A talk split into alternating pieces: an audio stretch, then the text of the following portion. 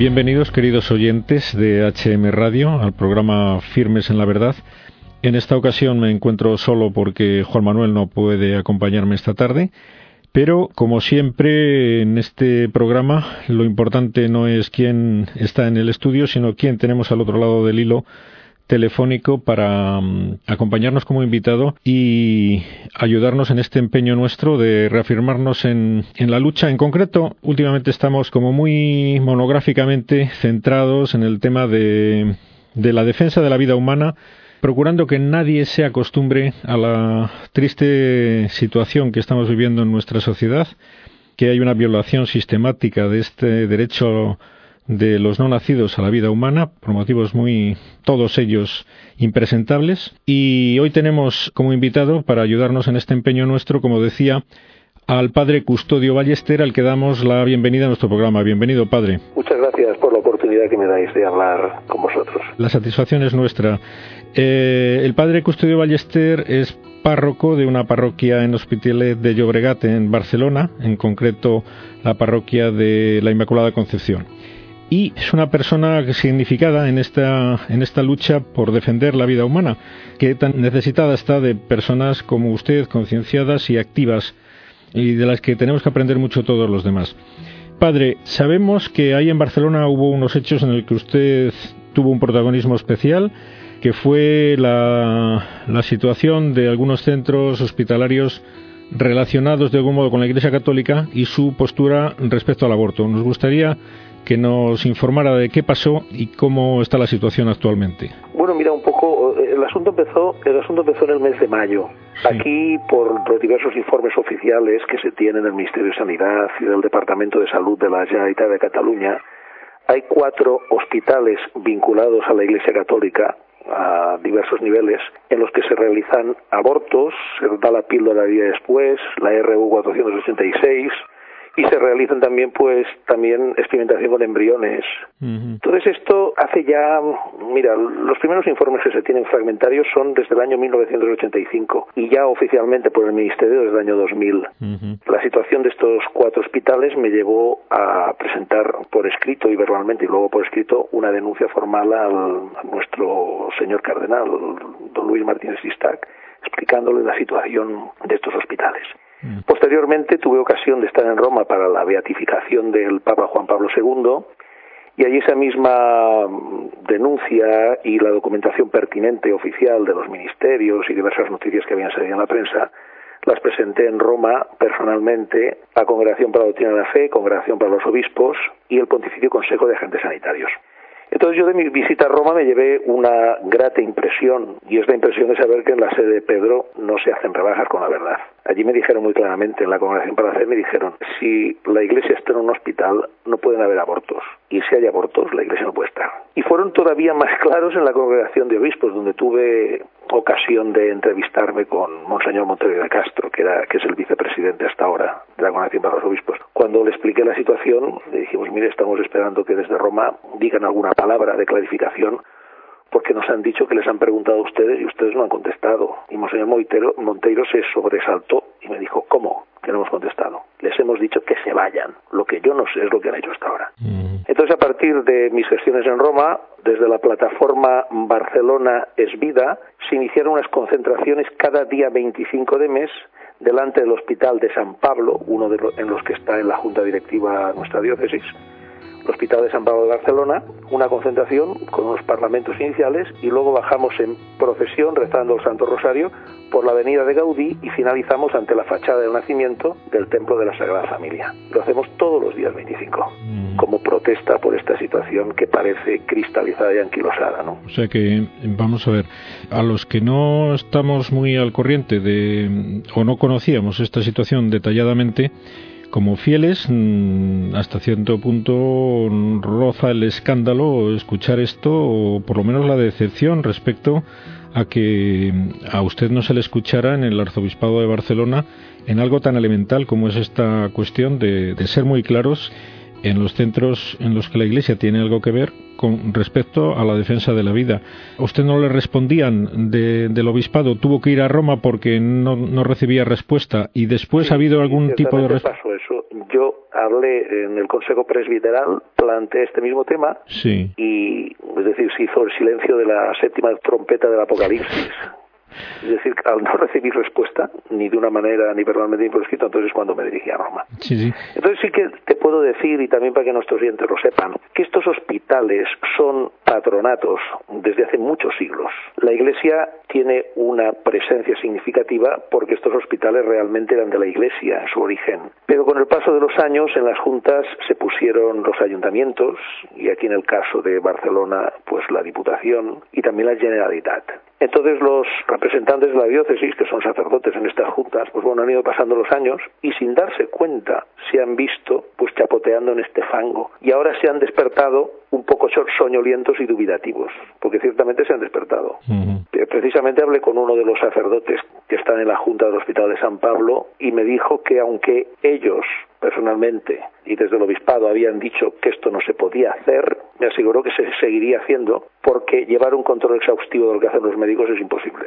Después, por otro lado, médicos que conozco me han dicho que si bien estos hospitales ciertamente son hospitales generales y no hacen solo abortos, me han dicho que los abortos se hacen de una manera rutinaria, no excepcional. Mira, el doctor Simón, que es el presidente de la Federación Internacional de Asociaciones de Médicos Católicos, con sede en Roma, me explicó que todos los hospitales grandes hacen abortos, dan la píldora, solo con una excepción, solo en el caso de que el jefe de ginecología esté a favor de la vida y sus adjuntos. Si el jefe de ginecología en el hospital está a favor de la vida y sus adjuntos también, entonces no. Pero en caso contrario, en todos los hospitales se hace eso desgraciadamente en estos hospitales grandes en los que está la iglesia el patronato pues se han acabado haciendo y se siguen haciendo. Mm. sin comerlo ni beberlo nos hemos encontrado en medio de este terrible escándalo ciertamente. Sí es un escándalo. Pero efectivamente no se trata de poder o no poder controlar la actividad médica de los profesionales de ese hospital sino de obedecer lo que la jerarquía ha propuesto para solucionar este problema que es retirarse de los patronatos en los sitios donde no, donde no se pueda garantizar el respeto a la vida humana, que, que bueno, que es que es tan elemental que da hasta vergüenza al recordarlo, ¿no? Es decir, que aquí hemos defendido en muchísimos programas que hemos hablado de defensa de la vida humana que no hace falta recurrir a la fe, a la Iglesia, para encontrar argumentos de sobra en los que apoyarse para defender la vida humana y, ser lo contrarios a, la práctica del aborto, como es lógico, y, a la utilización de métodos abortistas como son las píldoras que usted nos ha mencionado. Pero claro que esto no es, no es incompatible con que esperemos de la Iglesia, como viene siendo habitual, por, gracias a Dios, en, en la inmensa mayoría de los sacerdotes y de la jerarquía, esperemos de la Iglesia que sea pionera en esa defensa de la vida humana, porque es que últimamente se está quedando sola la Iglesia, quizás el Papa y sus encíclicas, está quedando sola la Iglesia en la defensa de la vida humana en contra de, bueno, pues de una corriente relativista, acomodaticia, que todo lo relativiza en aras de, otros intereses que son casi siempre los económicos, los más cómodos, etcétera, ¿no? Entonces, ¿por qué no se le obedeció al Papa? Es algo que yo no entiendo tampoco, a los dicasterios en concreto, que dieron esas órdenes a los a los obispos de Barcelona y todavía siguen sin tomar una postura. en el fondo, en el fondo, hay como una especie de actitud como diciendo, si nos vamos, nos tenemos que ir de todas partes. Si nos quedamos, podemos evitar un mal mayor. Pero yo mismo me pregunto que cuando ya se hace lo peor en esos hospitales, no hay ningún bien mayor que defender ya. Y este tipo de colaboracionismo, la historia ha demostrado que los colaboracionistas al final, más o menos voluntariamente, acaban siendo cómplices de los males que querían evitar colaborando. Luego, eh, por otro lado, también hay una presión muy fuerte de los organismos públicos. Claro, en todos estos hospitales la financiación prácticamente toda es pública, ¿no? La Generalitat eh, pone el dinero, en fin, hay como un como una especie de, ¿cómo decirte? Es como, mira, estamos hablando de que se podrían ir los patronatos, pero mm. también la, la, otra actitud, que es pegar un golpe en la mesa y decir que esto se ha acabado realmente y poner verdaderamente al frente de esos hospitales profesionales de confianza, que también los hay, si no aquí en Cataluña en otros lugares, pero los hay. Pero claro, también ten en cuenta que hacer eso tiene un precio muy caro, pero claro, a veces actuamos yo como sacerdote y cada uno en a veces actuamos como si el último y el único crucificado tuviera que ser Jesucristo. nos olvidamos de eso de que para seguirle hay que tomar la cruz y detrás de él, ¿no? Es decir, el precio es muy caro, pero es el precio de, de ser libre, con la libertad de los hijos de Dios que nos ha ganado Jesucristo, derramando su sangre en la cruz. Sí, sí, no, efectivamente, ese tipo de posturas calculadas bueno, no sé a quién convencerán. A mí personalmente no me convencen en absoluto. Yo de la Iglesia solo espero, espero que se atenga ah, con todas las consecuencias a la verdad del Evangelio, por supuesto, y a la verdad en general, que como hemos dicho antes, no es solo una verdad evangélica, el valor inviolable de la vida humana es una verdad de derecho natural, un derecho natural que la Iglesia refuerza, pero que no es exclusivo de la fe y por lo tanto mm, no sé qué bienes pretenden conseguir con esas posturas acomodaticias, pero desde luego escandalizarán a muchos católicos y sin duda les dificultan el acercarse a Dios y a la Iglesia. Yo, desde mi modesta opinión, ¿no? también, también nuestros oyentes saben que lo que queda para la historia son los testimonios firmes y coherentes de, la verdad. El mismo Papa Juan Pablo II nos decía en la encíclica Evangelium Vitae que todo, todo ser humano ha sido confiado a la solicitud materna de la Iglesia y todo ataque a la vida y a la dignidad del hombre es un ataque al núcleo mismo de nuestra fe en la encarnación redentora del Hijo de Dios. Por tanto, hay que defender, respetar y anunciar este Evangelio de la vida. Y entonces yo en la responsabilidad que yo tengo, otros tienen otra responsabilidad, yo hago lo que pienso que debo hacer en este momento. Pues piense, piensen en otra cosa. Fíjese que hay tres hospitales participados por las diócesis. El Hospital de San Pablo, participado por la diócesis de Barcelona, el Hospital General de Granollers y el Hospital de San Celoni, participado por la diócesis de Tarrasa, pero también está el Hospital de San Juan de Dios de Esplugas, que esa es propiedad exclusiva de la orden hospitalaria y desde hace años dan la píldora del aborto, desde hace años. Y yo tengo feligreses aquí que van a visitarse allí y me han hecho el favor de preguntar en el Hospital de San Juan de Dios de Esplugas, en la diócesis de San Feliu, de preguntar que si no querían tener más hijos, ¿qué tenían que hacer? Y les dijeron que era un, con, volante, con un volante al seguro se hacían la ligada de trompas. San Juan de Dios. Oiga, y si estoy embarazada y no quiero tenerlo, y en San Juan de Dios de Esplugas, diócesis de San Feliu, le dijeron, si estás de pocas semanas, vienes a las urgencias de nuestro hospital y te lo quitan. Mm. Los otros hospitales tenemos parte en la Junta, pero es que esto es propiedad exclusiva de la Orden de San Juan de Dios. En ese recinto hay también un centro de reproducción asistida en el mismo recinto, con titularidad privada, pero en el mismo recinto. Y luego también está el Instituto Borja de Bioética, que es conocido por sus doctrinas absolutamente heterodoxas, ¿no? justificando el aborto y la eutanasia. Lo único que podemos hacer es decir la verdad, una verdad que se conoce, que es pública, que se puede ver en Internet, está en todas partes, no hemos descubierto nada. Todo esto funciona desde hace ya más de 20 años.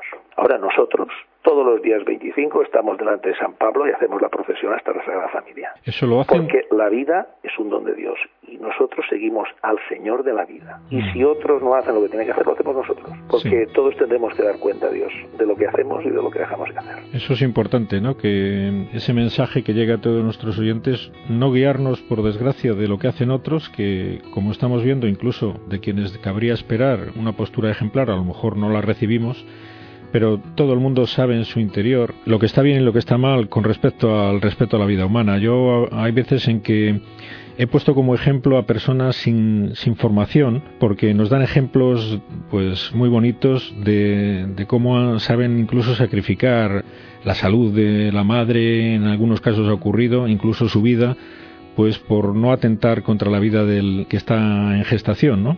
y son personas que han mamado pues este respeto, mm, esta veneración que cualquier ser humano no contaminado por esta idea tan nefasta que, está invadiendo actualmente nuestra cultura, pues la ha vivido desde hace, desde hace muchos años en nuestra, en nuestra sociedad.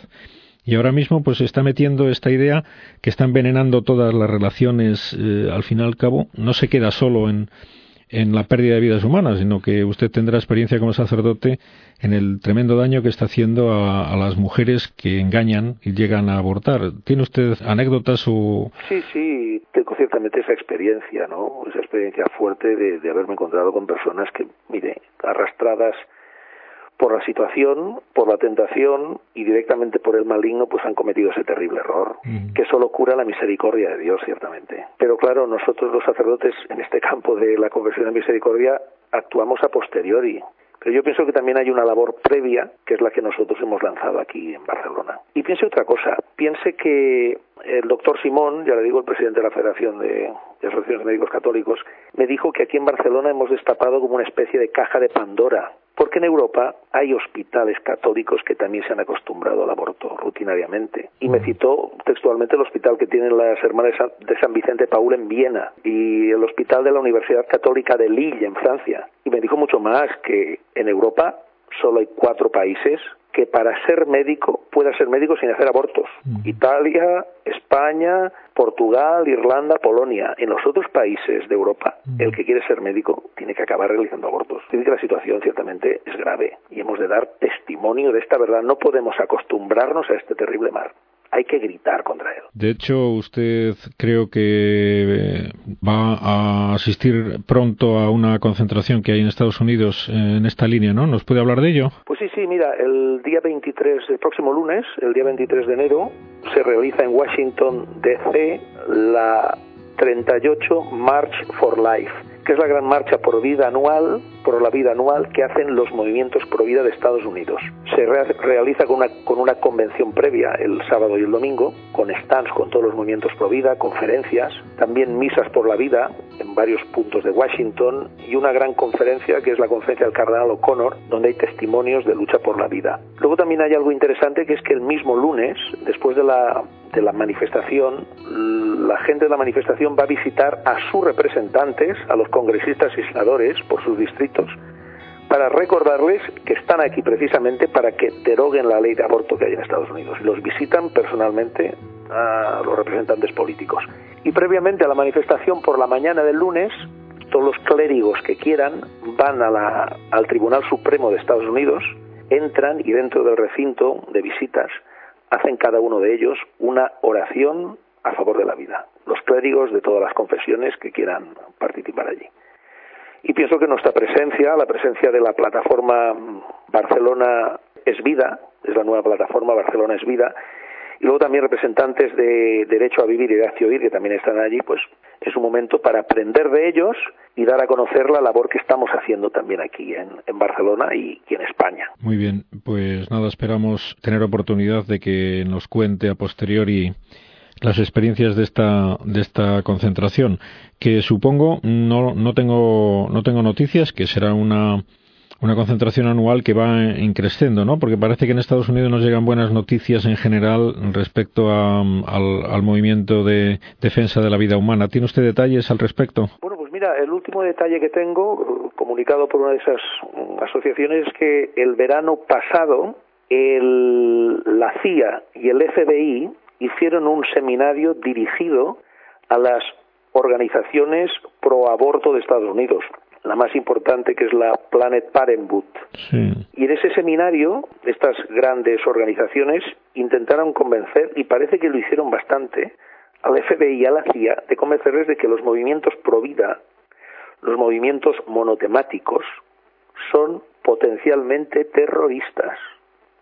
Es decir, que hay una gran campaña por parte de la administración Obama para criminalizar no a los abortistas de las clínicas, sino a los pro que los denuncian. Es decir, que están ahí en Estados Unidos también con una lucha muy dura. Pero son gente muy valiente que colabora mucho. Ahí no hay ninguna subvención, todo sale de sus bolsillos. Sí, sí, yo pienso que es un ejemplo a mirar y que aprenderé cosas y estaré encantado de venir aquí y explicarte a la buena gente provida que he conocido en Washington. Sí, desde luego, todos los oyentes, nos quedan muy pocos minutos de programa, pero todos los que nos escuchen y que hayamos, haya usted conseguido inquietar con estas pinceladas de, cómo está el ambiente de mal en, en, muchos sitios, ¿no?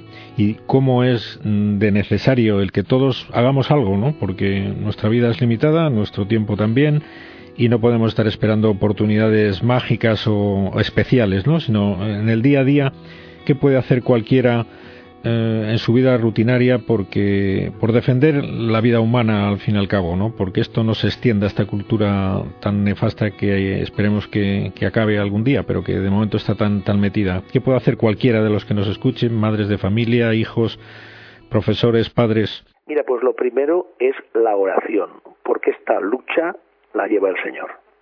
Y el Señor ha vencido el pecado y la muerte, y la victoria suya. La oración, que es lo primero, pero ni es lo único, ni es suficiente. Por tanto, a partir de esa oración, que es lo primero, de ese pedir al Señor que nos guíe en esta gran batalla a favor de la vida, que es la batalla del Apocalipsis, luego también que se impliquen en el lugar donde estén, aquí en España, sobre todo con derecho a vivir y hacia oír, y aquí en Barcelona, con la plataforma Barcelona, barcelonesvida.org, que así al menos estarán informados, estarán atentos a lo que sucede y podrán seguir las diversas iniciativas que estos movimientos realizan a lo largo y ancho de la geografía nacional, sobre todo el próximo día 25 de marzo, que la Iglesia celebra el Día Internacional de la Vida, que es el Día de la Encarnación del Señor. En toda España habrán concentraciones, en cada capital de provincia como mínimo, habrán concentraciones a favor de la vida, de la vida del ser humano, que es un don de Dios.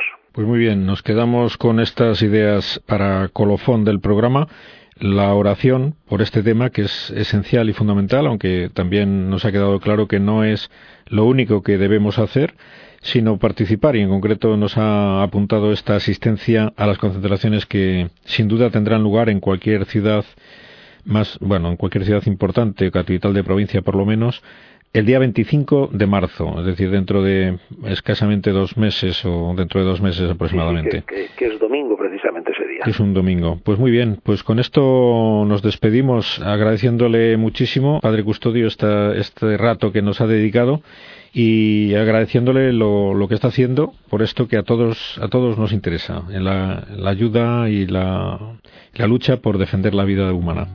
Pues me encomiendo, me encomiendo la oración de sus oyentes. Pues así, así será. Rezaremos por usted. Muchas gracias por su asistencia, Padre. Adiós. Hasta otra vez. Hasta la vista. Adiós. Adiós.